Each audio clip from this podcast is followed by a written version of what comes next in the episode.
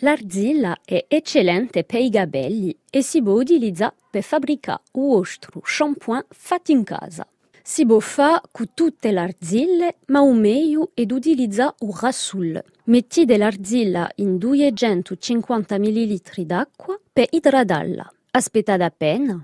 Dopo aggiungete 10 gocce d'olio essenziale di rosmarino, 10 gocce d'olio essenziale di legno di rosa e 5 gocce d'olio essenziale di gineparo, diluito in una cucciarina d'olio di jojoba.